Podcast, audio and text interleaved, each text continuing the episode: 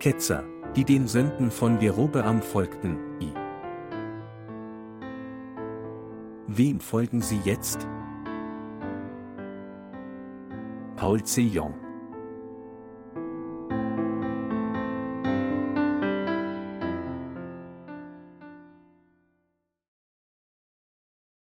Wer sind Ketzer vor Gott? 1. Könige 11, 1 bis 13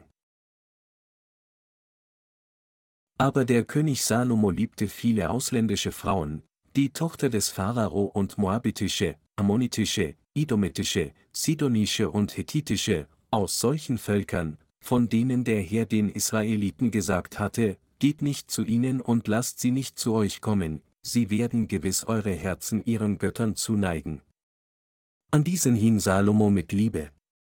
Und er hatte 700 Hauptfrauen und 300 Nebenfrauen, und seine Frauen verleiteten sein Herz. Und als er nun alt war, neigten seine Frauen sein Herz fremden Göttern zu, so dass sein Herz nicht ungeteilt bei dem Herrn, seinem Gott, war, wie das Herz seines Vaters David. So diente Salomo der Astarte, der Göttin derer von Sidon, und dem Milkom, dem gräulichen Götzen der Ammoniter. Und Salomo tat, was dem Herrn missfiel, und folgte nicht völlig dem Herrn wie sein Vater David. Damals baute Salomo eine Höhe dem Chemosh, dem gräulichen Götzen der Moabiter, auf dem Berge, der vor Jerusalem liegt, und dem Moloch, dem gräulichen Götzen der Ammoniter. Ebenso tat Salomo für alle seine ausländischen Frauen, die ihren Göttern räucherten und opferten. Der Herr aber wurde zornig über Salomo, dass er sein Herz von dem Herrn, dem Gott Israels, abgewandt hatte, der ihm zweimal erschienen war und ihm geboten hatte, dass er nicht andern Göttern nachwandelte. Er aber hatte nicht gehalten, was ihm der Herr geboten hatte. Darum sprach der Herr zu Salomo, weil das bei dir geschehen ist und du meinen Bund und meine Gebote nicht gehalten hast, die ich dir geboten habe, so will ich das Königtum von dir reißen und einem deiner Großen geben. Doch zu deiner Zeit will ich das noch nicht tun um deines Vaters David willen, sondern aus der Hand deines Sohnes will ich es reißen. Doch will ich nicht das ganze Reich losreißen, einen Stamm will ich deinen Sohn lassen um Davids willen, meines Knechts, und um Jerusalems willen, das ich erwählt habe. Heute möchte ich als unser Hauptthema folgende Frage ansprechen, wie ist die kollektive Ketzerei in der Gemeinde des Neuen Testaments entstanden? Wenn wir uns dem Alten Testament zuwenden, sehen wir, dass das Volk Israel in der Lage war, Gott durch ihre Vorväter des Glaubens zu begegnen. Mit anderen Worten, die Israeliten waren in der Lage, Gott durch sein Gesetz zu begegnen, das durch Mose gegeben war und durch seine Propheten. Und gemäß dem Opfersystem konnten sie durch die in der Stiftshütte dargebrachten Opfer von ihren Sünden erlassen werden. Daher waren die Liebe Gottes und seine Errettung durch die Vergebung der Sünden, die sich durch die Stifthütte und ihr Opfersystem manifestierten, sehr wichtig für sie, da sie die unfehlbare Wahrheit darstellten, an die sie unfehlbar glauben und der sie gehorchen mussten, um Leben und Erlösung zu erlangen. Als solches war für das Volk Israel das Opfersystem, das sich im System der Stiftshütte manifestierte und für ihre gerechte Erlösung eingesetzt wurde, so wertvoll wie Leben selbst. Das Volk Israel hatte den Glauben Abrahams geerbt und seinen Glauben an Gott als seinen Retter bis zu den Tagen König Davids bewahrt. Seit den Tagen von Davids Sohn Salomo kamen sie jedoch dazu, Götzen gegen Gottes Willen zu dienen, und entfernten sich infolgedessen weit von dem Gott der Wahrheit und Gerechtigkeit. Damals riss Gott wegen König Salomos Sünde des Götzendienstes zehn aus den zwölf Stämmen Israels heraus und übergab sie Jerobeam. Israel wurde daher in zwei getrennte Königreiche geteilt.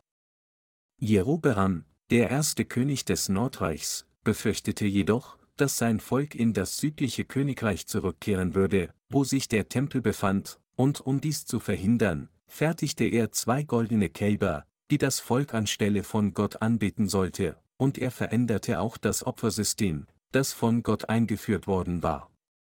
Infolgedessen verwandelte sich das nördliche Königreich in eine Nation der kollektiven Ketzerei, die vor Gott Götzen diente. So wurden sowohl das nördliche als auch das südliche Königreich zu Nationen der kollektiven Ketzerei, und durch das Werk Satans wurde dieser Glaube des Götzendienstes bis hinunter zu den Christen weitergegeben, die in der Zeit des Neuen Testaments leben. Mit anderen Worten, indem Satan selbst die heutige Christen dazu bringt, Götzen zu dienen, hat er sie in kollektive Ketzer verwandelt. Das Volk Israel war in die Sünde des Götzendienstes gefallen, und da genau diese Sünde auch im heutigen Christentum vorherrscht, hat sie selbst diejenigen, die an Gottes Liebe glauben, dazu gebracht, verflucht zu werden. So gedeiht und wächst die von Jerobeam begonnene kollektive Ketzerei im heutigen Christentum weiter, aber nur wenige Christen erkennen dies tatsächlich.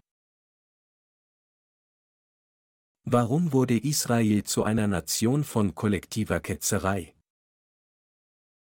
Warum wurde das Volk Israel vor Gott zu Ketzern? Dies entstand aus den Sünden eines Mannes, Salomo. König Salomo war der erste König der Israeliten, der ausländische Frauen zu seinen Frauen nahm und die von ihnen verehrten Götzen akzeptierte. Als Salomo heidnische Frauen heiratete und sie liebte, wandten diese ausländischen Frauen das Herz des Königs von Jehova Gott ab und ließen ihn Götzen dienen.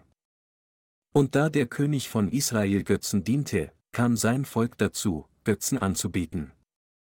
Infolgedessen errichten die Israeliten im ganzen Land Schreine an hohen Stellen, und es wurde sehr üblich, dass sie Götzen anbeteten. Die Opfer, die sie diesen Götzen darbrachten, waren verwandt mit schamanischen Ritualen, bei denen sie lieblose Objekte verehrten und sich vor ihnen verbeugten. Doch Gott war Salomo nicht weniger als zweimal erschienen und hatte ihm befohlen, du sollst keine anderen Götter neben mir folgen. Wenn du vor mir Götzen dienst, werde ich dein Königreich in zwei Teile reißen und ein Teil jemand anderem geben. Aber Salomo hörte nicht auf Gottes Warnung. Und so wurde das Königreich Israel schließlich in zwei Königreiche zerrissen, das nördliche und das südliche Königreich, genau wie Gott es gesagt hatte. Als Folge davon begann während den Tagen von Rehabeam und Jerobeam eine kollektive Ketzerei in Israel zu entstehen. Dies wird im 1. Könige 12, 25 bis 33 wie folgt beschrieben. Jerobeam aber baute Sichem auf dem Gebirge Ephraim aus und wohnte darin und zog von da fort und baute Pnuel aus. Und Jerobeam dachte in seinem Herzen, das Königtum wird nun wieder an das Haus David fallen.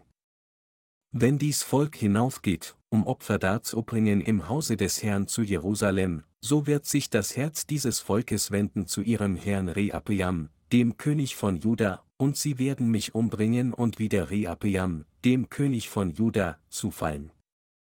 Und der König hielt einen Rat und machte zwei goldene Kälber und sprach zum Volk, es ist zu viel für euch, dass ihr hinauf nach Jerusalem geht, siehe, da ist dein Gott, Israel, der dich aus Ägyptenland geführt hat.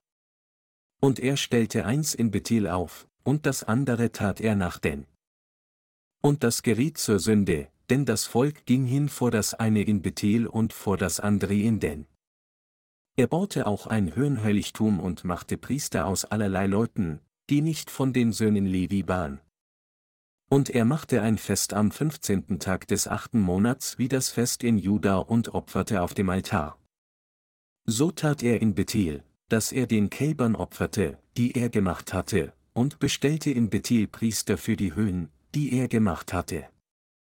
Einst opferte Jerobeam auf dem Altar, den er gemacht hatte in Bethel, am 15. Tage im achten Monat, den er sich in seinem Herzen ausgedacht hatte, und machte den Israeliten ein Fest und stieg auf den Altar, um zu opfern. Wegen der Sünden von König Salomos teilte Gott die Nation Israel in den Tagen Rehabims in zwei Königreiche. Rehabeam, Solomos Sohn, folgte seinem Vater auf den Thron des Königreiches von Israel nach. Als er den Thron bestieg, bat ihn das Volk Israel, die Last der Zwangsarbeit zu reduzieren. Sein Vater, König Salomo, hatte die Israeliten sieben Jahre lang zur Zwangsarbeit mobilisiert, um den Tempel Jehovas zu bauen, und 13 Jahre lang, um seinen eigenen Palast zu bauen.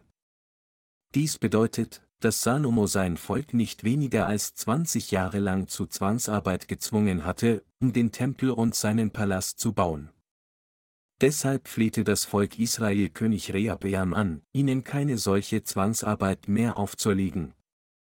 Als König Rehabeam jedoch diese Bitte von seinem Volk hörte, antwortete er schroff, indem er sagte, Nun, mein Vater hat auf euch ein schweres Joch gelegt, ich aber will es euch noch schwerer machen. Mein Vater hat euch mit Peitschen gezüchtigt, ich will euch mit Skorpionen züchtigen, infolgedessen verließen zehn Stämme des Volkes Israel König Rehabeam, krönten Jerobeam zu ihrem neuen König und errichteten ein anderes Königreich im Norden. Die Nation Israel war ein Staat gewesen, aber nun war sie in zwei Königreiche gespalten, wobei das Königreich Israels in der nördlichen Region von Jerobeam regiert wurde und das Königreich Juda in der südlichen Region von Rehabeam regiert wurde. Natürlich befanden sich die Menschen, die loyal gegenüber König Rehabeam waren, im südlichen Königreich. Aber Rehabeam folgten nur zwei Stämme, Juda und Benjamin.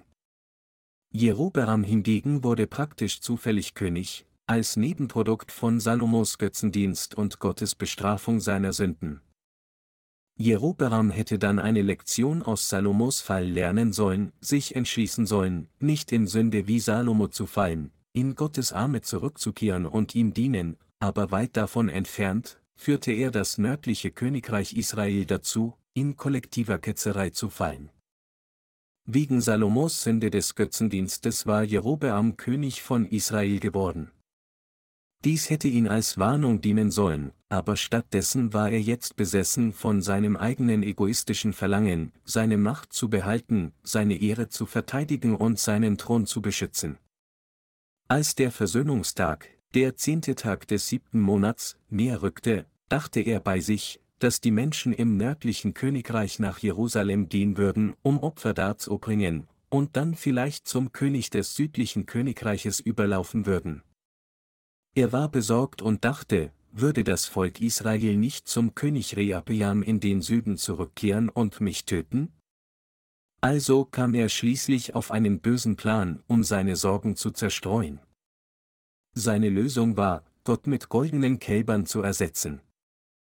Er dachte, ich kann dann von dem von Gott festgelegten Gesetz frei sein, und mein Volk muss nicht nach Jerusalem gehen. Anstatt an den Gott von Israel entsprechend seinem Gesetz zu glauben, sollte ich einfach eine andere Religion machen, die Götzen anbetet. Würde das Volk von Israel mir dann nicht als seinen einzigen König dienen? Mit diesem bösen Plan im Hinterkopf machte er zwei goldene Kälber. Er stellte einen dann in Bethel auf und den anderen in Den und sagte zu seinem Volk, es ist zu viel für euch, dass ihr hinauf nach Jerusalem geht, siehe, da ist dein Gott, Israel, der dich aus Ägyptenland geführt hat. 1. Könige 12, 27 bis 29. Jerobeam änderte auch den Versöhnungstag auf das Datum am 15. Tag des achten Monats. Ursprünglich war das Opfer des Versöhnungstags auf den zehnten Tag des siebenten Monats festgesetzt. Es war Vollmond am 15. Tag des achten Monats, und zu dieser Zeit ließ er das Volk von Israel an die goldenen Kälber als ihr Gott denken und ihnen opfern. Genau diese Sünde von Jerobeam machte sein Volk zu kollektive Ketzer vor Gott. Er änderte nicht nur Gottes Opfersystem und Feste, sondern er änderte auch die Statuten, die die Qualifikation zum Priestertum regeln, 1. Könige 12, 31 bis 33. So stand Jerobeam an der Spitze des Götzendienstes. Ganz auf eigene Faust ernannte Jerobeam auch gewöhnliche, nicht levitische Menschen zu Priestern und ließ sie Opfer darbringen. Ursprünglich konnten nur die Leviten Priester vor Gott werden, und nur die Nachkommen von Aaron konnten Hohepriester werden, aber König Jerobeam ernannte jeden zum Priester, der einer sein wollte, sogar unter dem gewöhnlichen Volk. So hatte König Jerobeam alles auf eigene Faust verändert. Die Bibel sagt, dass er aus diesem Grund das Oberhaupt aller Ketzer wurde. Von hier aus entstand zur Zeit des Alten Testaments die kollektive Ketzerei, und diese Tradition hat sich im Zeitalter des Neuen Testaments in der Gemeinde fortgesetzt und dem heutigen Christen unermesslichen Schaden zugefügt. Lange vorher war kein individuell zu einem Ketzer geworden, weil er selbst nicht an das Wort Gottes glaubte, aber nun wurde das ganze Volk Israel kollektiv zu Ketzern gemacht. Es ist alles wegen Salomo und Jerobeam, dass sich das Volk von Israel schließlich in eine Nation von Götzendienst verwandelte. Diese Passage im ersten Könige liefert die Antwort auf die Frage, warum das heutige Christentum auf nichts anderes als eine religiöse Körperschaft kollektiver Ketzerei reduziert wurde. Im Alten Testament war es Jerobims böser Plan, der das Volk von Israel dazu gebracht hatte, kollektiv der Ketzerei zu verfallen. Ebenso sind im heutigen Christentum aufgrund des Wirkens Satans und den egoistischen Wünschen christlicher Führer selbst diejenigen, die an Jesus glauben wollen, in kollektive Ketzerei gefallen. Heutige christliche Prediger wollen so viele Menschen wie möglich in ihre Gemeinde ziehen, aber weil sie die gewöhnliche Anbetung nicht als genug erachten, um Menschen in ihre Gemeinden zu ziehen, haben sie sich böse Pläne ausgedacht. Diese böse List des Fleisches umfasst die Betonung auf mystische Gaben und unterstreicht nur materielle Vorteile mit der Behauptung, wenn jemand an Jesus glaubt, sind materielle Segnungen, die Gesundheit des Körpers und das Glück der Familie garantiert. Solche Schemata werden allein zur Erhöhung der Kirchenmitgliedschaft verwendet. So haben Menschen der Welt, getäuscht von solchen geschönten Predigen, begonnen, sich dem Christentum zuzuwenden. Und die Kirchengebäude haben begonnen, immer größer zu werden. So hat das Christentum äußerlich eine große Erweckung erlebt, aber im Inneren hat es sich in eine Ketzerei verwandelt, wo seine Anhänger Götzendienst betreiben und goldene Kälber als ihren Herrn anbeten. Daher müssen heutige christliche Führer diese Tatsache erkennen, dass sie jetzt goldenen Kälbern dienen, und so schnell wie möglich in die Gerechtigkeit Gottes kommen, indem sie an die Wahrheit des Evangeliums aus Wasser und Geist glauben. Das Christentum in der heutigen Zeit muss umkehren, denn es hat sich in eine kollektive Ketzerei verwandelt, das goldene Kälber vor Gott anbetet. Um die Ursache herauszufinden, die die Entstehung der kollektiven Ketzerei im heutigen Christentum erklärt, ist es sehr nützlich zu untersuchen, wie Jerobeam dazu kam, seine Sünde des Götzendienstes zu begehen. Wenn wir uns seine Sünden ansehen, können wir erkennen, warum Ketzerei entstanden ist, und auch klar verstehen, warum das Christentum in diesem Zeitalter und in dieser Zeit zu einer kollektiven Ketzerei reduziert wurde, das goldene Kälber anbetet. Um alle von Sünde und kollektiver Ketzerei zu retten, sandte Gott seinen Sohn Jesus Christus auf diese Erde. Der Name des Sohnes Gottes ist Jesus Christus.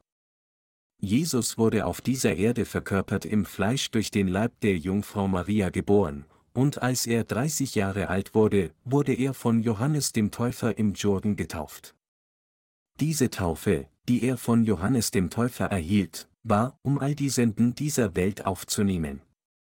Durch eine solche Methode, das heißt, indem er von Johannes getauft wurde, schulterte der Herr die Sünden der gesamten Menschheit dieser Welt und wusch sie alle weg.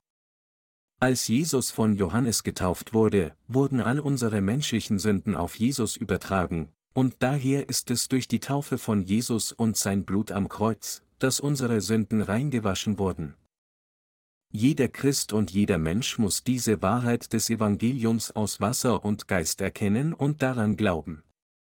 Es ist durch Glauben an diese ganze Wahrheit, dass man von all seinen Sünden befreit werden kann. Daher muss jeder Jesus Christus als seinen Erlöser kennen und an ihn glauben, der durch das Evangelium aus Wasser und Geist gekommen ist. Dies ist absolut unverzichtbar. Drei Jahre lang trug Jesus Zeugnis von sich selbst als Retter, wurde schließlich gekreuzigt, um sein Blut zu Tode zu vergießen. Aber er ist am dritten Tag von den Toten auferstanden und hat dadurch jeden Christen und die gesamte menschliche Rasse zur Vollkommenheit gerettet. Jesus Christus ist unser wahrer Retter. Gott der Vater wollte die Menschheit rechtmäßig retten, indem er seinen Sohn auf diese Erde sandte, und gemäß diesem Willen hat Jesus uns durch die Wahrheit des Evangeliums aus Wasser und Geist gerettet. Mit anderen Worten, der Herr hat uns durch das Evangelium aus Wasser und Geist gerettet. Deshalb steht in 1. Johannes 5, 4 bis 8 geschrieben, denn alles, was von Gott geboren ist, überwindet die Welt, und unser Glaube ist der Sieg, der die Welt überwunden hat. Wer ist es aber, der die Welt überwindet, wenn nicht der, der glaubt, dass Jesus Gottes Sohn ist? Dieser ist es, der gekommen ist durch Wasser und Blut, Jesus Christus, nicht im Wasser allein, sondern im Wasser und im Blut, und der Geist ist es, der das bezeugt, denn der Geist ist die Wahrheit. Denn drei sind, die das bezeugen, der Geist und das Wasser und das Blut, und die drei stimmen überein. Diese Passage bedeutet, dass Gott der Vater die Menschheit von all ihren Sünden gerettet hat, indem er seinen Sohn auf diese Erde gesandt hat, das heißt, durch das Wasser, das Blut und den Geist. Anders ausgedrückt, der Herr wurde auf diese Erde geboren, um uns von all unseren Sünden, Zerstörung und Flüchen zu retten, und es ist, weil er die Sünden dieser Welt und unsere Sünden auf sich genommen hat, indem er von Johannes dem Täufer getauft wurde, und weil er den ganzen Sold dieser Sünden durch die Kreuzigung und das Vergießen seines Blutes bezahlt hat, dass jeder, der an diese Wahrheit glaubt, jetzt durch diesen Glauben von all seinen Sünden reingewaschen werden kann. Die Verurteilung unserer Sünden ist bereits abgeschlossen, denn Jesus wurde getauft und hat an unserer Stelle sein Blut am Kreuz vergossen. Um es einfach auszudrücken, diese Wahrheit ist die Wahrheit des Evangeliums des Wassers, des Blutes und des Geistes. Dadurch, dass Jesus auf diese Erde gekommen ist und die Wahrheit des Evangeliums aus Wasser und Geist festgelegt hat, hat Jesus uns gerettet hat. Gott hat jeden, der an dieses Evangelium der Wahrheit glaubt, von allen Sünden gerettet. Diese Wahrheit, das Evangelium aus Wasser und Geist, ist in ihrer Gesamtheit vom dreifaltigen Gott gekommen. Es war Gottes perfekter Plan der Erlösung für die Menschheit, seinen Sohn Jesus Christus zu senden, ihn diese Sünden dieser Welt auf sich nehmen zu lassen, indem er von Johannes dem Täufer getauft wurde, und sie alle auszulöschen. Der Herr hat unsere Sünden mit Wasser und Blut ausgelöscht. Dies ist die Wahrheit des Evangeliums, dass der Herr durch das Wasser und das Blut gekommen ist und uns von den Sünden der Welt gerettet hat. So sagte der Apostel Petrus in 1. Petrus 3, 21, das ist ein Vorbild der Taufe, die jetzt auch euch rettet. Es bedeutet, dass der Herr uns auf diese Weise von all unseren Sünden gerettet hat, nämlich durch seine Taufe. Alle Apostel und Heiligen der frühen Gemeinde glaubten an das Evangelium aus Wasser und Geist. Von den Aposteln Paulus und Petrus bis zu den Aposteln Jakobus und Johannes wurde jeder Jünger Jesu Christi durch Glauben an das Evangelium aus Wasser und Geist gerettet. Und sie alle predigten unzähligen Menschen dieses Evangelium aus Wasser und Geist. So haben wir auch unsere Errettung erreicht, indem wir an das gleiche Evangelium aus Wasser und Geist glauben. Obwohl die Apostel in der frühen Gemeindezeit alle an das Evangelium aus Wasser und Geist glaubten, glauben heutige Christen an die selbstgemachten goldenen Kälber statt Gott, genau wie König Jerobeam. Weil sie ihren eigenen fleischlichen Begierden als ihre Götter anbeten und verehren, sind sie kollektiv zu Ketzern geworden, und aufgrund ihrer Gier wird das Christentum zu einer noch ketzerischeren Religion verdorben. In ihrer Denkweise haben heutige christliche Führer bereits goldene Kälber als ihren Gott angenommen, glauben so und predigen so unzählige Male direkt oder indirekt, alles um die Ehre und Autorität aufrecht zu erhalten, die ihnen durch ihre heiligen Aufgaben eingeräumt sind, in die sie ordiniert wurden. Obwohl im Wort geschrieben steht, dass Gott uns ein für allemal durch die Wahrheit des Evangeliums aus Wasser und Geist von allen Sünden der Welt gerettet hat, glauben sie nicht an dieses Wort, wie es ist, sondern haben es stattdessen verändert. So wie König Jerobeam das Datum des Versöhnungstages vom zehnten Tag des siebenten Monat auf den fünfzehnten Tag des achten Monats verlegt hatte, so haben sie das Evangelium der Erlösung selbst verändert. Warum hat das Christentum Gott mit goldenen Kälbern ersetzt? Es ist, weil christliche Führer jede Überzeugung, die ihnen nicht hilft, ein Vermögen anzuhäufen, konsequent weggeworfen haben, als wäre es ein alter Schuh. Haben heutige Christen die Vergebung ihrer Sünden durch Glauben an das vom Herrn gegebene Evangelium aus Wasser und Geist erhalten? Nein. In ihrer eigenen Denkweise des Fleisches glauben sie, dass sie die Vergebung ihrer Sünden allein durch den Glauben an das Blut am Kreuz erhalten haben. Aber diese Art von Glauben ist eine Verdrehung des von Gott gegebenen Evangeliums aus Wasser und Geist. Das wahre Evangelium ist das Evangelium aus Wasser und Geist, nicht das Evangelium, das nur das Blut am Kreuz verkündet. Nur das Blut am Kreuz zu befürworten, bedeutet, eine falsche Lehre aus eigener Herstellung zu vertreten. Heutige Christen sind so unwissend über das Evangelium aus Wasser und Geist. Da sie allein an das Blut am Kreuz als das wahre Evangelium glauben, auch wenn sie an goldene Kälber statt an Gott glauben, erkennen sie nicht einmal, dass sie jetzt in einen ketzerischen Glauben gefallen sind. Mit anderen Worten, auch wenn sie jetzt goldenen Kälbern als Gott dienen, haben sie keine Ahnung, was sie falsch machen. All die törichten Menschen in heutigen christlichen Gemeinschaften, die an goldene Kälber als ihren Herrn glauben, sind Ketzer vor Gott. Im Zeitalter des Alten Testaments hatte Jerobeam jede gewöhnliche Person zum Priester ernannt, wenn sie es nur wünschte. Auch in diesem Zeitalter und in dieser Zeit kann jetzt fast jeder ein Prediger werden, mit einer einfachen Genehmigung eines Seminars oder seiner Denomination. Wenn einige Christen in ihren Geschäften scheitern, denken sie bei sich, dass es Gottes Wille war, dass ihre Geschäfte scheitern, und dass Gott sie irgendwie beruft, seine Diener zu werden. Also besuchen sie Seminare und versuchen Amtsdiener zu werden. Einige junge Christen hingegen schreiben sich in ein theologisches Seminar ein, nur weil ihre Noten nicht gut genug sind, um an einer regulären Hochschule zugelassen zu werden. Einfach gesagt, solche Menschen haben nichts anderes getan, als sich an christliche Seminare als Zufluchtsort zu wenden. Im Zeitalter des Alten Testaments konnten nur die Nachkommen von Levi rechtmäßig Priester werden. Trotzdem ernannte Jerobeam auch gewöhnliche Leute zu Priestern, wenn sie nur mitmachen wollten. Ebenso kann jetzt auch in diesem Zeitalter und in dieser Zeit jeder zum Minister ernannt werden, selbst wenn er Sünde in seinem Herzen hat, alles, was er braucht, ist die Zustimmung seiner theologischen Professoren und Pastoren seiner Denomination. Heutige christliche Führer begehen die gleiche Sünde, die Jerobeam begangen hat. Um ihren konfessionellen Einfluss zu erweitern und die damit verbundene Autorität zu genießen, ordinieren sie jeden, der ein Seminar absolviert hat. Aber ist dies wirklich richtig?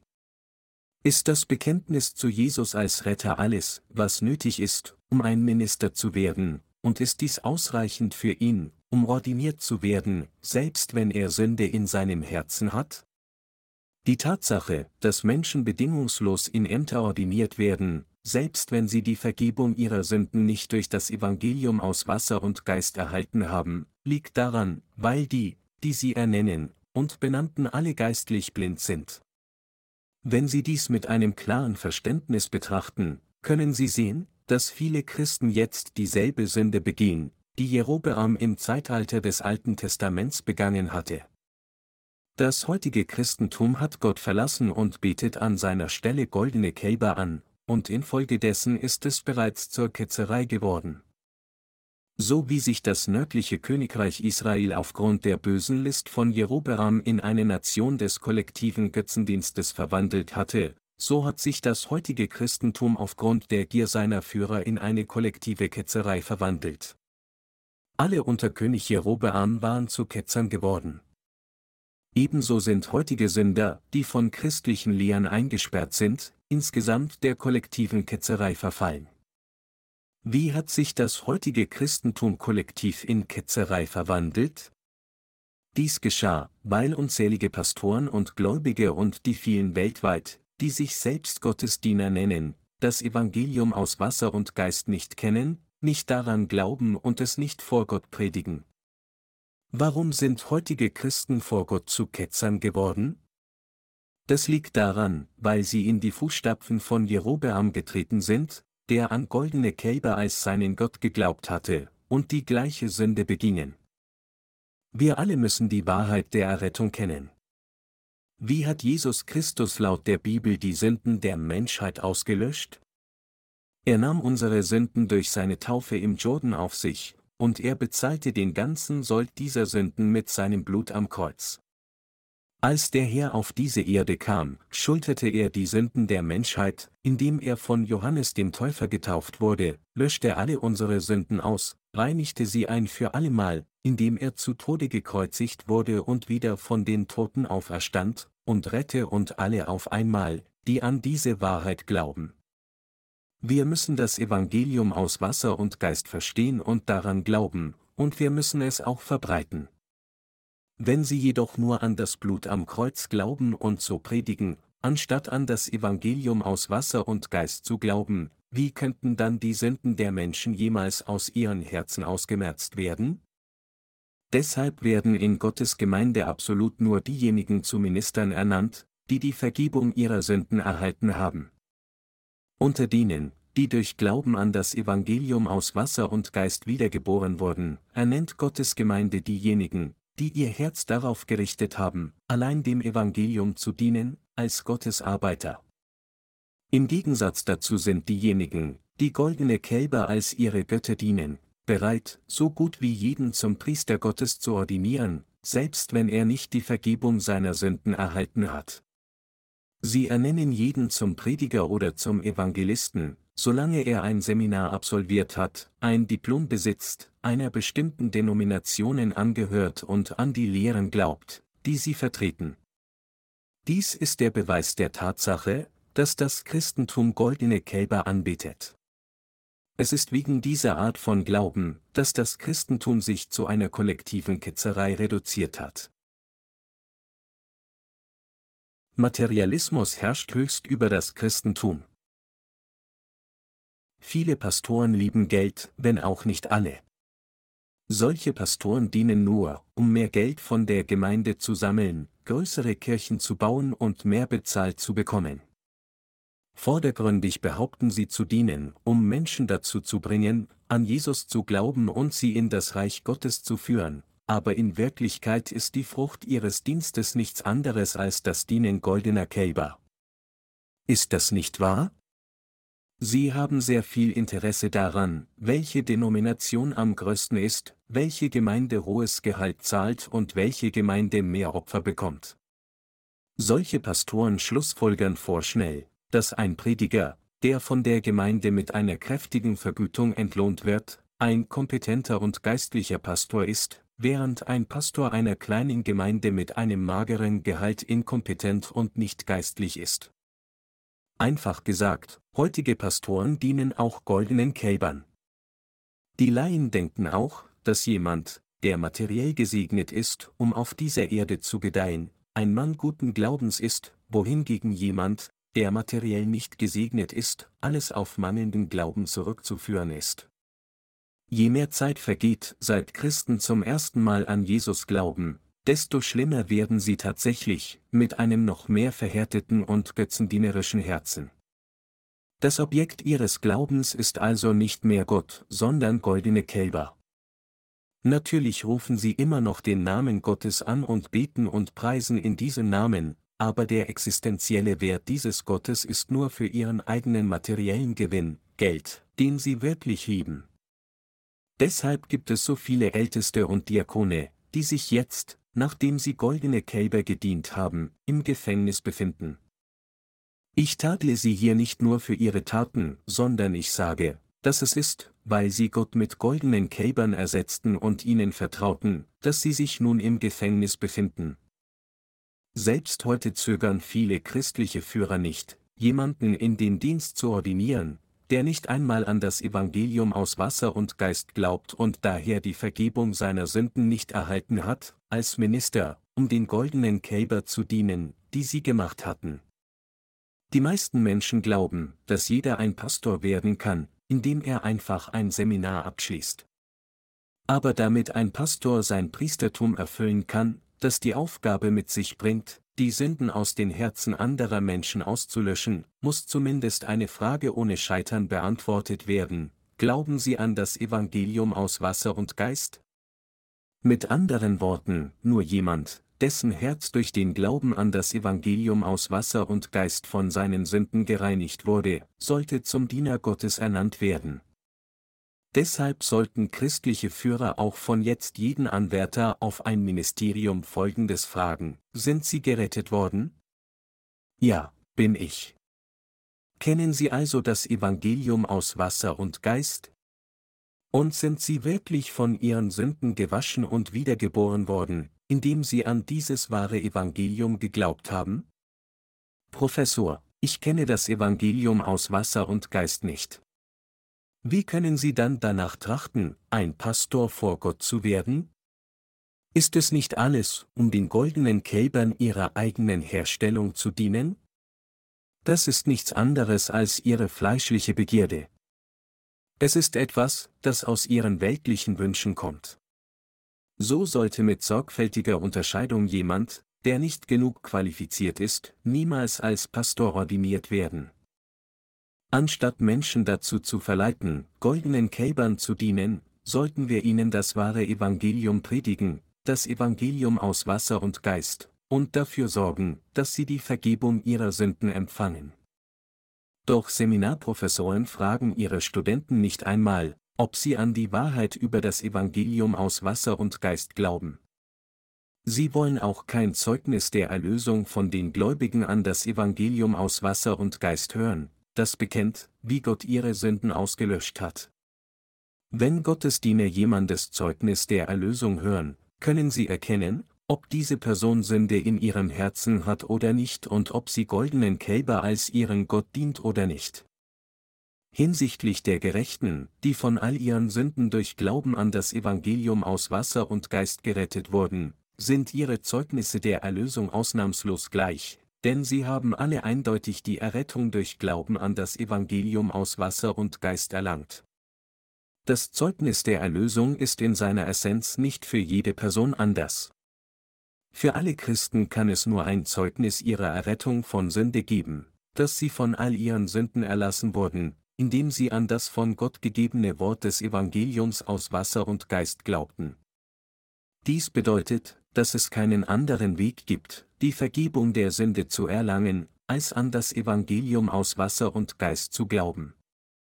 Ihre Vergebung der Sünde wird nicht erreicht, indem sie goldenen Kälbern dienen, sondern sie wird nur durch Glauben an das Evangelium aus Wasser und Geist erhalten. Unabhängig davon, wann es war, dass sie zum Hören des Evangeliums aus Wasser und Geist gekommen sind, es ist nur durch Glauben mit ihrem Herzen an dieses Evangelium, dass sie von ihren Sünden erlassen werden können. Es kann kein anderes Zeugnis der Erlösung vor Gott geben. Denn es ist nicht ein goldenes Kalb, das ihre und meine Sünden weggewaschen hat, sondern es ist Jesus Christus, der Sohn Gottes des Vaters, der uns durch die Wahrheit des Evangeliums aus Wasser und Geist gerettet hat, uns zu Gottes Volk gemacht und uns in seine Arbeiter verwandelt hat. Darum geht es beim Zeugnis der Errettung darum, an diese Wahrheit zu glauben, Gott dafür zu danken und Zeugnis der Erlösung abzulegen.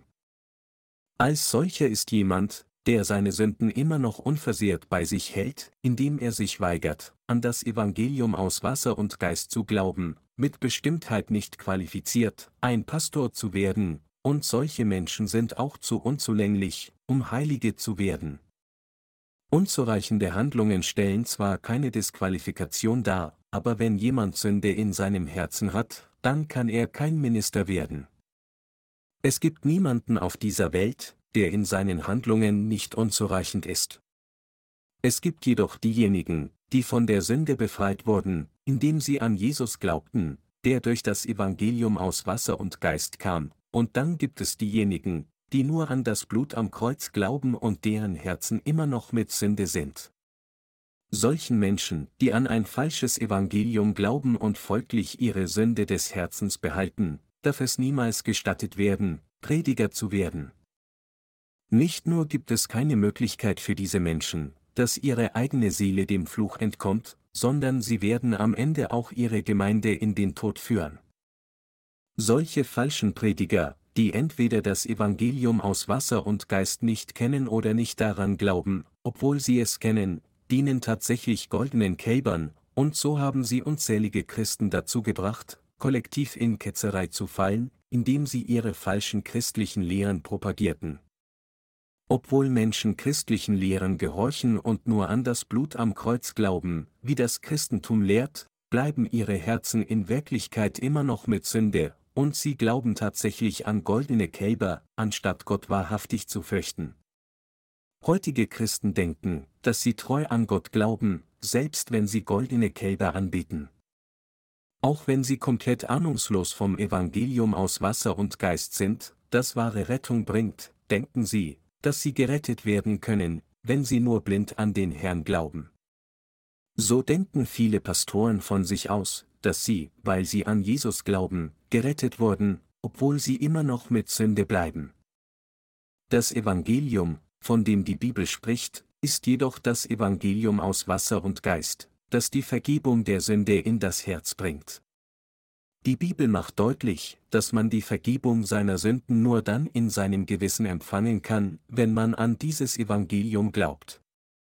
Wenn wir uns 1. Petrus 3, 21 zuwenden, steht geschrieben, das ist ein Vorbild der Taufe, die jetzt auch euch rettet. Denn in ihr wird nicht der Schmutz vom Leib abgewaschen, sondern wir bitten Gott um ein gutes Gewissen, durch die Auferstehung Jesu Christi. Hier heißt es, dass die Taufe Jesu der unfehlbare Beweis unserer Erlösung ist. Dies bedeutet, dass Jesus unsere Sünden durch seine Taufe auf sich genommen hat.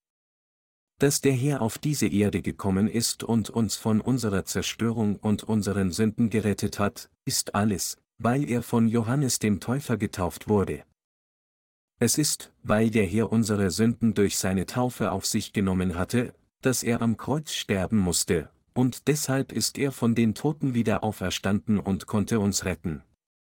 Deshalb sagte der Apostel Petrus, das ist ein Vorbild der Taufe, die jetzt auch euch rettet. Denn in ihr wird nicht der Schmutz vom Leib abgewaschen, sondern wir bitten Gott um ein gutes Gewissen, durch die Auferstehung Jesu Christi. Wenn hier gesagt wird, denn in ihr wird nicht der Schmutz vom Leib abgewaschen, bedeutet es, dass, wenn sie die Vergebung ihrer Sünden erhalten, es nicht ihr Leib ist, der gereinigt wird, um nie wieder Sünde zu begehen, sondern es ist ihr Gewissen, das gereinigt wird. Jeder, der gerettet wurde, ist gebunden, Gott mit einem guten Gewissen zu antworten. Wenn sie wirklich von ihren Sünden gerettet werden wollen, dann müssen sie die Vergebung ihrer Sünden in ihrem Gewissen empfangen. Haben diejenigen, die an das Evangelium aus Wasser und Geist glauben, vor Gott Sünde oder nicht? Sie haben keine Sünde. Warum haben sie dann keine Sünde? Sie haben keine Sünde in ihren Herzen, gerade weil der Herr ihre Sünden auf sich genommen hat, indem er von Johannes dem Täufer getauft wurde, als er auf diese Erde kam, und deshalb alle ihre Sünden auf Jesus übertragen wurden. Was mich betrifft, ich bin auch durch Glauben gerettet worden, denn der Herr hat all meine Sünden durch seine Taufe angenommen, sie ans Kreuz getragen, sein Blut daran vergossen und ist wieder von den Toten auferstanden. Mit anderen Worten, weil ich glaube, dass der Herr für mich auf diese Erde gekommen ist, meine Sünden durch die Taufe getragen hat, am Kreuz gestorben ist, von den Toten auferstanden ist und mich dadurch gerettet hat, wurde mein Gewissen von meinen Sünden befreit und ich habe wahre Erlösung erlangt. Die Bibel sagt, dass wahre Erlösung, die Antwort auf ein gutes Gewissen gegenüber Gott, ist. Wer an das Evangelium aus Wasser und Blut glaubt, kann von all den Sünden seines Gewissens gerettet werden. Auch wenn unser Fleisch immer noch unzureichend und weiterhin schwach ist, wurde unser Gewissen durch Glauben gerettet. Das ist, warum unsere Erlösung die Rettung der Seele genannt wird. Meine Glaubensgenossen, es gibt niemanden auf dieser Welt, nicht einmal einen, der keine Fehler macht und keine Sünde mit seinem Fleisch begeht. Auch bei uns, den Gläubigen an das Evangelium aus Wasser und Geist, gibt es niemanden, der nicht Sünde begeht. Die Bibel sagt deutlich, dass Erlösung nicht bedeutet, den Schmutz vom Leib abzuwaschen.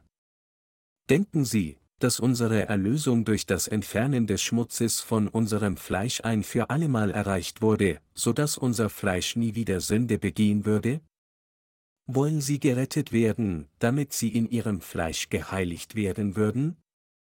Glauben Sie an Jesus als Ihren Erlöser, damit Sie Ihren Lastern fernbleiben würden, nicht trinken und nicht rauchen? Nein, das ist nicht der Grund, warum sie an Jesus glauben. Sie glauben an Jesus, weil sie guten Gewissens zu Gott gehen wollen. Die Bibel erwähnt hier genau deshalb gutes Gewissen, weil es unser Herz ist, das wir von unseren Sünden erlassen haben, da der Herr uns durch das Evangelium aus Wasser und Geist gerettet hat.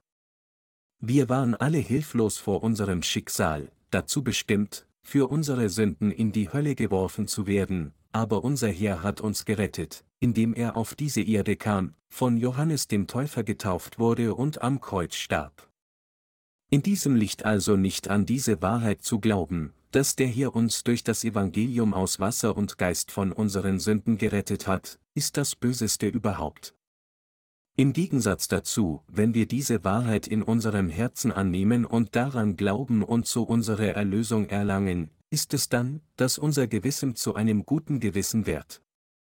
Gegeben, wie der Herr uns so vollkommen gerettet hat, bedeutet das, wenn wir nicht daran glauben, dass unser Gewissen fortwährend böse bleibt.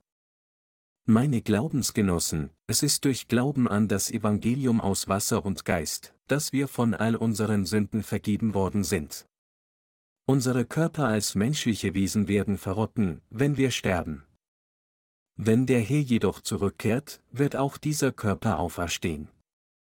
Obwohl wir zu dieser Zeit zu unvergängliche Körper auferweckt werden, können wir, während wir immer noch auf dieser Erde leben, nicht umhin, als weiterhin mit unserem Fleisch zu sündigen, denn das Fleisch ist immer noch unzureichend, obwohl wir an das Evangelium aus Wasser und Geist glauben und die Vergebung unserer Sünden empfangen haben.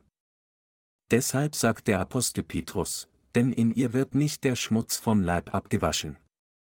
Mit anderen Worten, dies ist, was Petrus sagte, es ist nicht, weil wir keine Sünde mit unseren Körpern begehen, dass wir gerettet wurden. Weil das Fleisch schwach ist, sind wir gebunden, bis zu dem Tag, an dem wir sterben, zu sündigen. Aber das ist irrelevant für unsere Errettung. Es ist unsere Seele, die gerettet ist, damit wir mit gutem Gewissen mutig zu Gott gehen können. Gott hat all unsere Sünden ausgelöscht. Das ist richtig. Jemand, der Sünde in seinem Herzen hat, kann kein Pastor, kein Evangelist, kein Diakon, nicht einmal ein Heiliger werden tatsächlich sollte solch einer Person niemals erlaubt werden, ein Kirchenamt zu übernehmen. Jeder, dessen Herz sündig ist, ist jemand, der immer noch außerhalb von Christus bleibt, Römer 8 zu 1. Er ist nicht jemand, der in Christus gekommen ist. Deshalb müssen solche Leute zuerst in ihrem Gewissen gerettet werden. Kürzlich hatte ich während einer Taxifahrt eine Gelegenheit, mit dem Fahrer zu sprechen. Der Taxifahrer schien wie ein guter Christ, da er einige Traktate des Evangeliums in seinem Taxi hatte. Also fragte ich ihn, ohne zu offenbaren, dass ich ein Pastor war, wie geht es Ihrem Gewissen? Ist es sündlos? Er sagte dann zu mir, wie kann jemandes Gewissen frei von Sünde sein? Doch er behauptete auch, dass er gerettet wurde, obwohl er Sünde in seinem Herzen hatte, nur weil er an Jesus glaubte. Also fragte ich ihn, wie wurden Sie gerettet? Der Fahrer zitierte dann Römer 10 Uhr und 10 Minuten, um zu zeigen, dass er gerettet war. Römer 10 Uhr und 10 Minuten sagt folgendes, denn, wenn man von Herzen glaubt, so wird man gerecht, und wenn man mit dem Munde bekennt, so wird man gerettet. Diese Passage bedeutet jedoch nicht, was der Fahrer daraus gemacht hat. Das gesamte Kapitel von Römer 10 wurde vom Apostel Paulus zum Volk Israel gesprochen. Das Volk Israel war sich des Opfersystems sehr wohl bewusst und wusste daher genau, dass der Messias getötet werden musste, nachdem er all ihre Sünden genommen hatte, indem sein Stellvertreter Christus die Hände auflegte. So konnte einer der Diebe, die mit Jesus gekreuzigt wurden, durch Glauben gerettet werden. Kurz gesagt, die Israeliten hatten das grundlegende Wissen, wie man von Sünde gerettet werden kann. Die echte Bedeutung von Römer 10 Uhr und 10 Minuten ist, dass man nur gerecht gemacht und von Sünde gerettet wird, wenn man mit dem Herzen an die Gerechtigkeit Gottes glaubt, die Jesus mit dem Evangelium aus Wasser und Geist erfüllt hat, und sie mit dem Mund bekennt.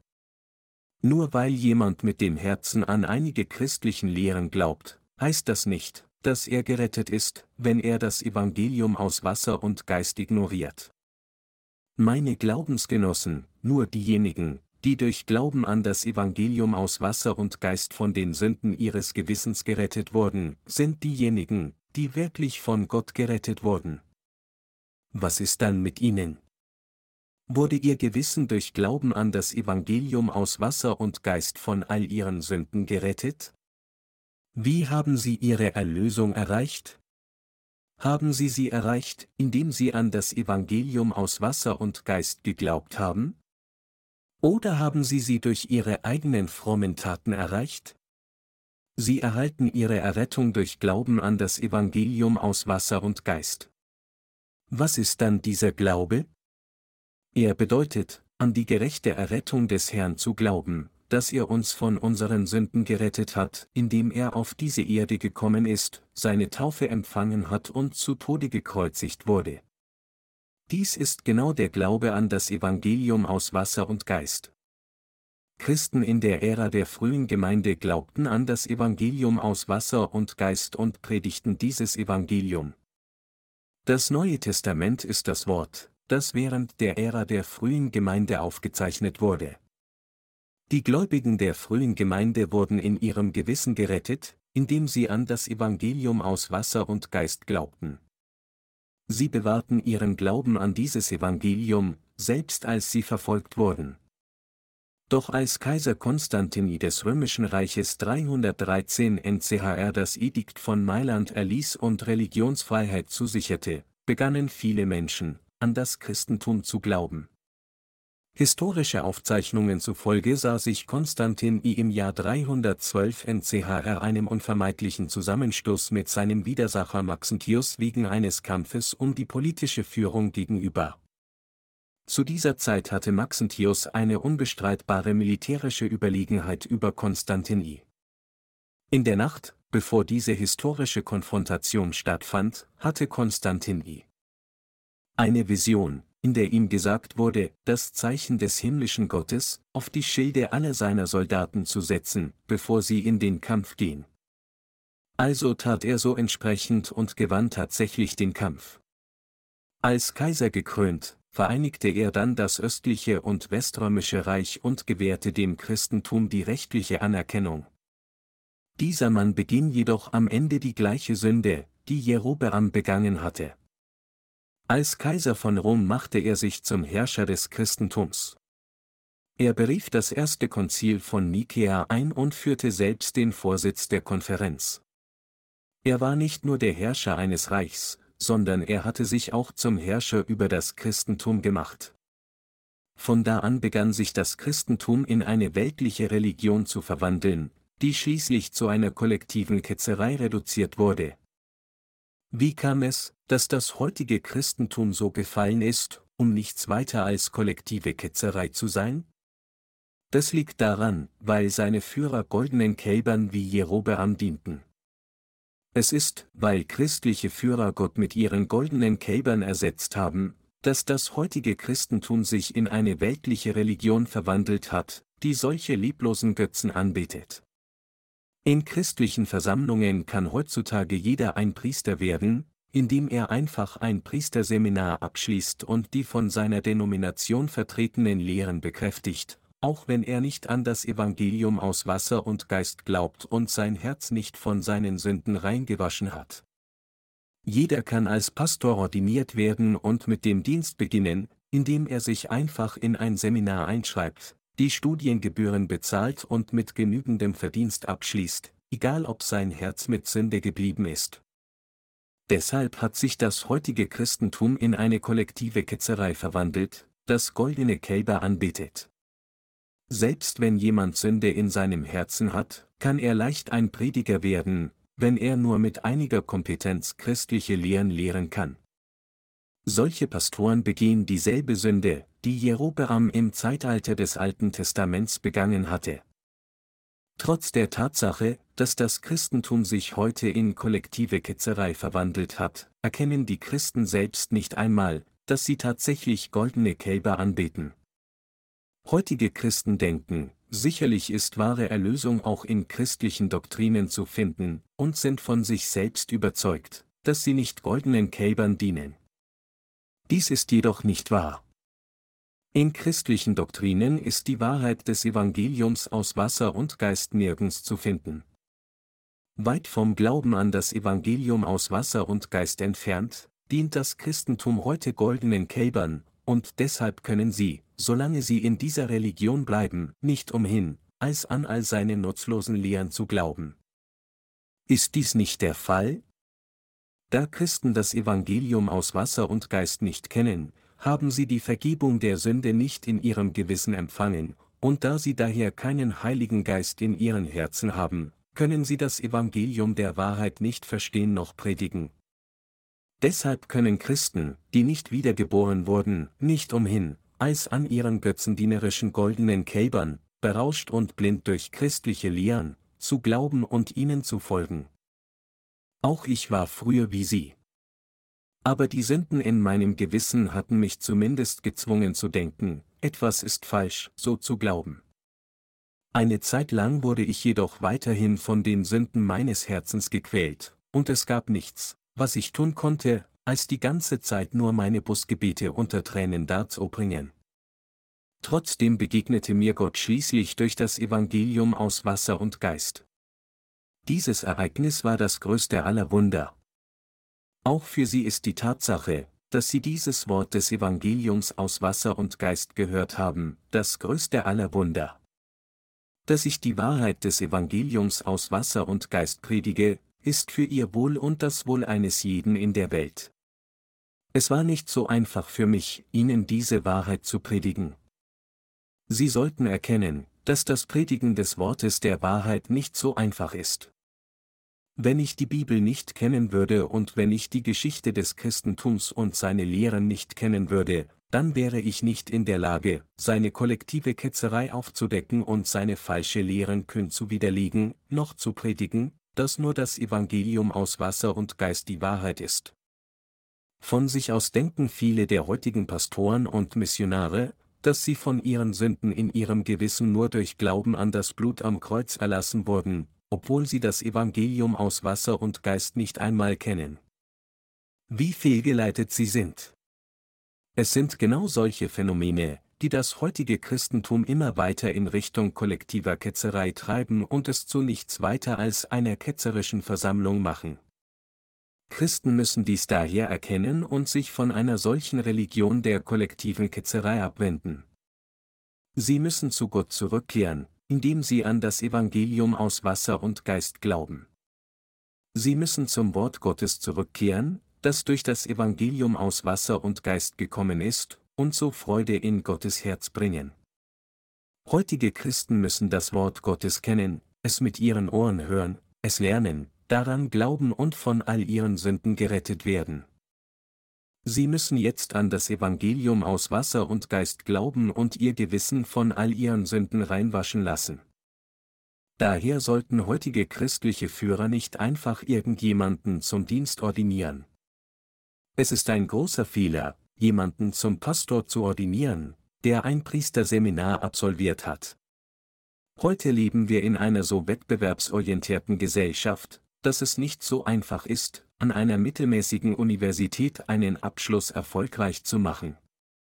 Angesichts einer unsicheren Zukunft und ohne die Möglichkeit, einen geeigneten Job zu finden, denken manche Leute, dass sie besser dran wären, einfach ein Seminar zu besuchen und Pastoren zu werden. Selbst wenn sie Sünde in ihrem Herzen haben, können sie einfach durch Abschluss eines Seminars mit dem Dienst beginnen.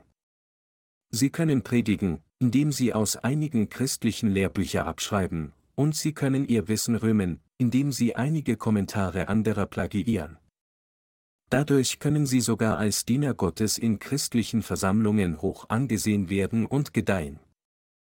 Sie lieben mit einem ehrbaren Titel immer Hochwürden genannt. Gaspreise können durch die Decke gehen, aber machen Sie sich darüber Sorgen? Nein, die Gemeinde bezahlt alles.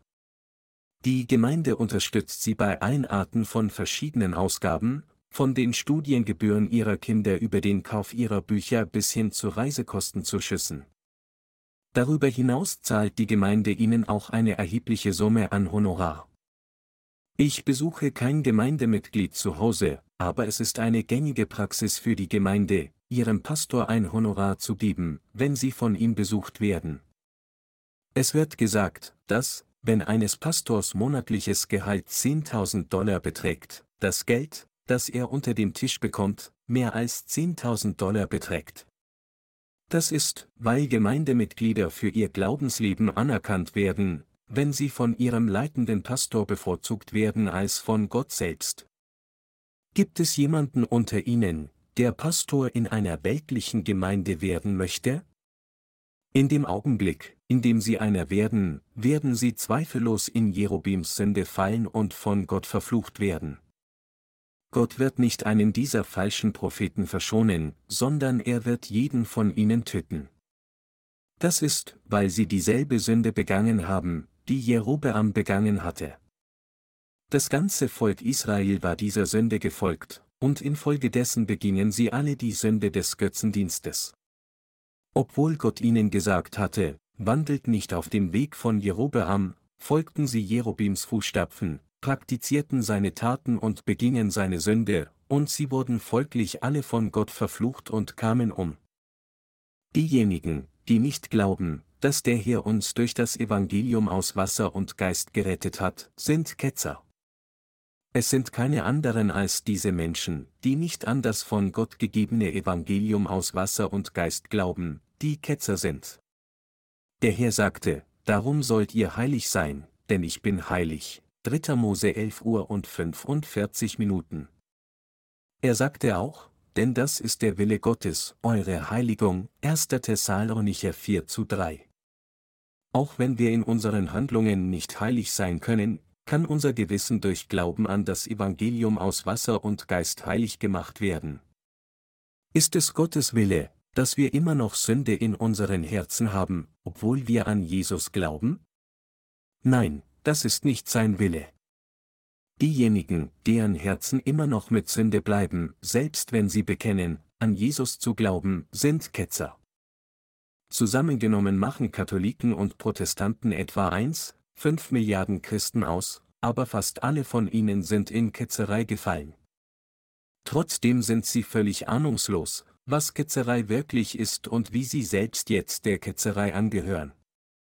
Heutzutage betrachten Christen generell jeden als Ketzer, dessen Überzeugung auch nur leicht von den Lehren ihrer eigenen Denomination abweicht. Im Gegensatz dazu schreibt die Bibel, dass ein Ketzer jemand ist, der sich selbst verurteilt, obwohl er an Jesus glaubt. Paulus sagte in Titus 3, 10 bis 11, einen ketzerischen Menschen meide, wenn er einmal und noch einmal ermahnt ist, und wisse, dass ein solcher ganz verkehrt ist und sündigt und sich selbst damit das Urteil spricht. Ein ketzerischer Mensch, das heißt ein Ketzer, hat die Vergebung seiner Sünden nicht empfangen, und deshalb verurteilt er sich selbst als Sünder, denn sein Herz ist voller Sünden. Mit anderen Worten, solche Menschen geben sich selbst zu, dass sie Sünder sind, obwohl sie an Jesus glauben, indem sie sagen, Herr, obwohl ich an dich glaube, bekenne ich, dass ich ein Sünder vor dir bin. Ich kann nur ein Sünder sein. Sie sagen dies, weil sie das Evangelium aus Wasser und Geist nicht kennen, und selbst wenn sie es zufällig kennen, glauben sie nicht daran. Deshalb sagen sie, ich war ein Sünder, bevor ich an den Herrn glaubte, und ich bin immer noch ein Sünder, nachdem ich an ihn geglaubt habe. Bevor ich an den Herrn glaubte, war ich ein echter Sünder, und jetzt, wo ich an ihn glaube, bin ich ein geretteter Sünder. Obwohl sie ihren Glauben auf der Grundlage ihrer eigenen Lehren bekennen, indem sie sagen, ich bin durch das kostbare Blut von Jesus von meinem Sünden gerettet worden, bleiben ihre Sünden in ihrem Herzen immer noch unversehrt, und so bezeichnen sie sich selbst als gerettete Sünder oder christliche Sünder. Meine Glaubensgenossen, das heutige Christentum bietet goldene Kälber an, glaubt an die bizarren Lehren aus ihrer eigenen Herstellung. Nichts anderes als dies ist der Beweis dafür, dass sich das Christentum in eine kollektive Ketzerei verwandelt hat.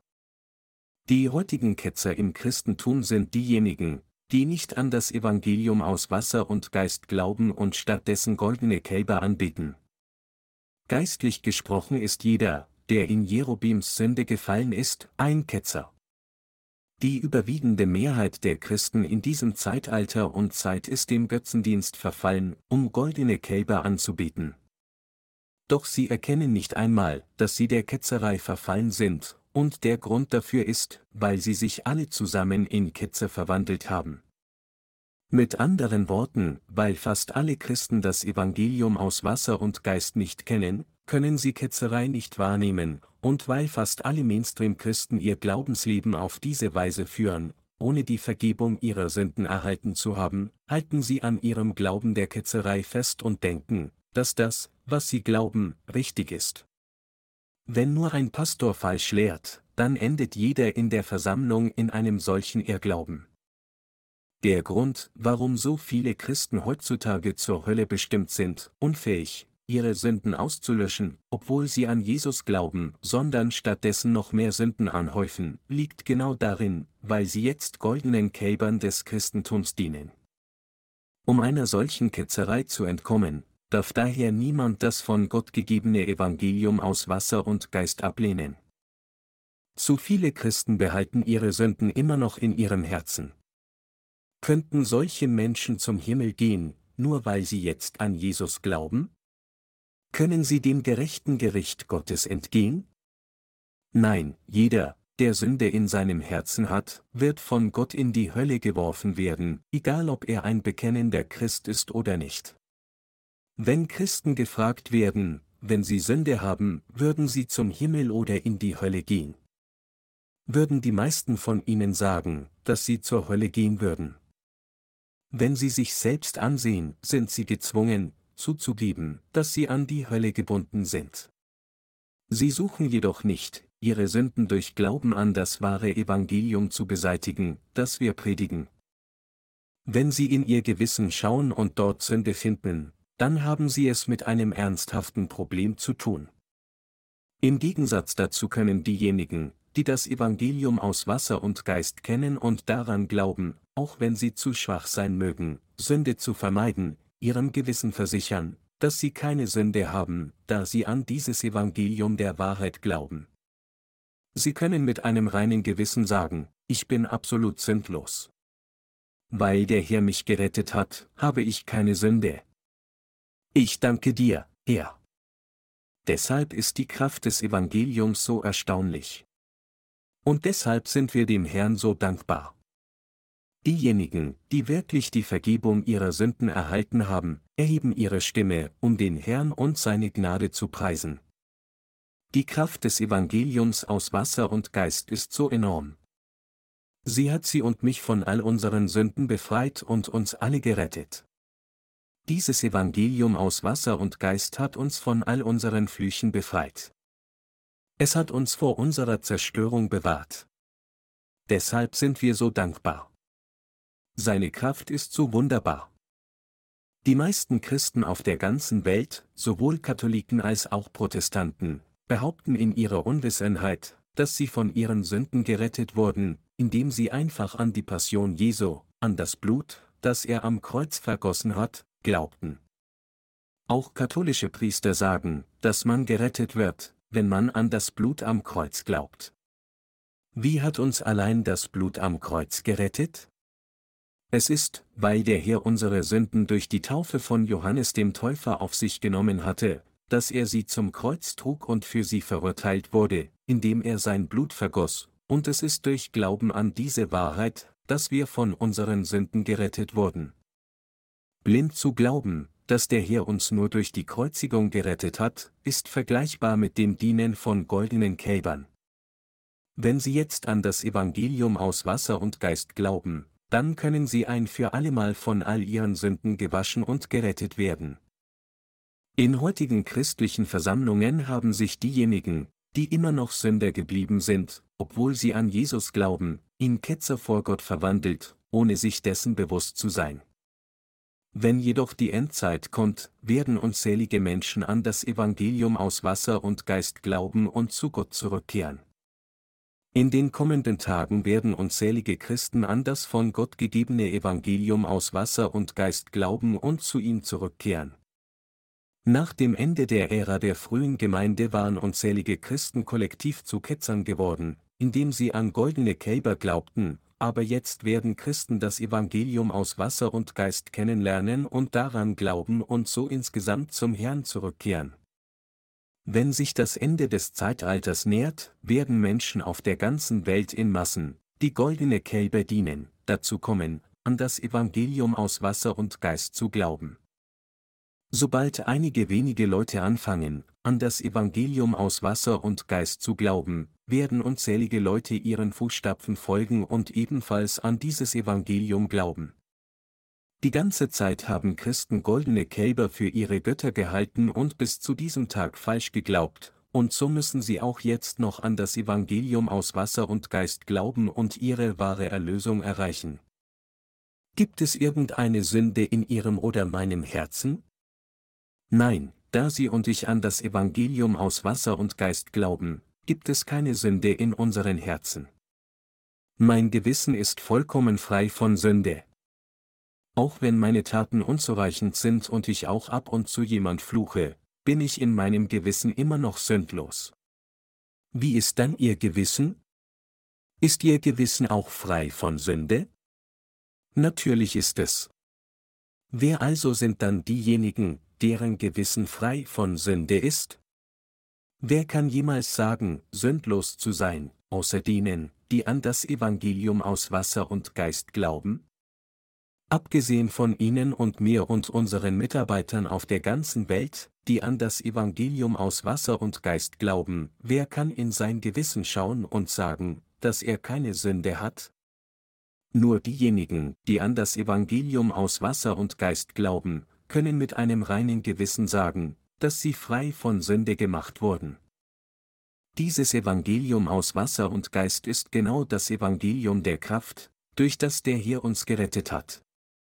Die Kraft der Erlösung wird denen gebracht, die an die Wahrheit des Evangeliums aus Wasser und Geist glauben.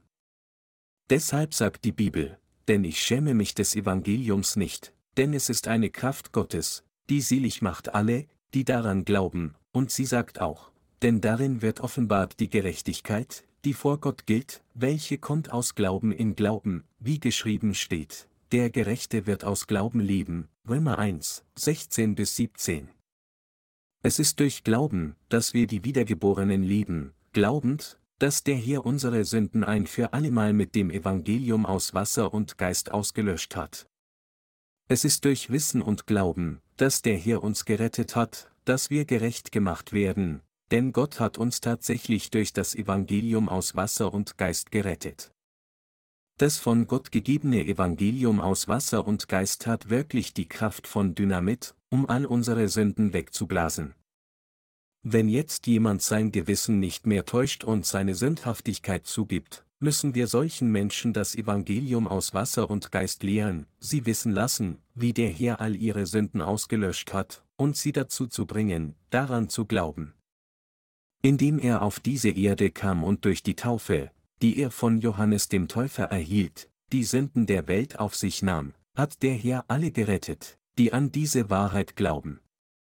Wenn also jemand gerettet werden möchte, muss er richtig und exakt verstehen, wie Jesus ihn gerettet hat, bevor er glaubt. Das heißt, sie müssen klar erkennen und glauben, dass der Herr sie gerettet hat, indem er alle ihre persönlichen Sünden angenommen hat, als er von Johannes dem Täufer getauft wurde, am Kreuz starb und wieder von den Toten auferstand. Jeder, der an das Evangelium aus Wasser und Geist glaubt, kann vor Gott zu einer sündenfreien Person und zu einer Person mit reinem Gewissen gemacht werden. Das ist die Kraft des Evangeliums. Das Evangelium ist wie Dynamit. Wenn jemand daran glaubt, werden alle Sünden, die er sein Leben lang begangen hat, ein für allemal weggeblasen, so wie eine Stange Dynamit ein ganzes Gebäude wegbläst, wenn es gezündet wird. Wenn jemand das Wort des Evangeliums aus Wasser und Geist hört und daran glaubt, dann wird er sicher Gottes Kraft der Erlösung anziehen. So viele Sünden, die ihn einst geplagt hatten, werden dann alle weggeblasen und er wird sündlos gemacht werden. Wer auch immer an das Evangelium aus Wasser und Geist glaubt, wird all seine Sünden völlig verschwinden sehen. Das ist, wie sie zu einer sündlosen Person mit reinem Gewissen vor Gott gemacht werden. Und das ist, wie sie zu einem Arbeiter der Gerechtigkeit Gottes geformt werden. Indem wir an das Evangelium aus Wasser und Geist glauben, haben wir jetzt goldene Kälber aus der Gegenwart Gottes weggeworfen. Wir alle hoffen und beten, dass auch Christen auf der ganzen Welt aufhören, goldenen Kälbern zu dienen, an das Evangelium aus Wasser und Geist glauben und in die Arme Gottes zurückkehren. Ich danke Gott, dass er uns für einen so wertvollen Dienst gebraucht.